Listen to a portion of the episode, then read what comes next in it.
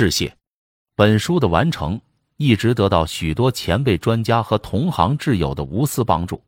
本书框架的确定，由远播教育研究院院长、美国麻州大学教育领导系主任严文帆教授直接参与。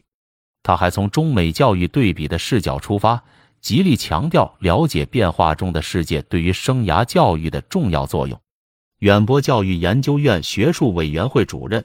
中国教育学会会长钟炳林教授从高考改革导向综合素质发展的角度，为本书丰富学生自我领导力的教学内容奠定了信心。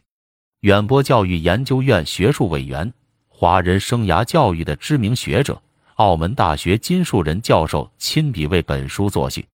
远播一生涯总辅导长，香港中学生涯辅导最早的践行者。香港城市大学学生发展处原处长陈启年老师为本书做了全文修订。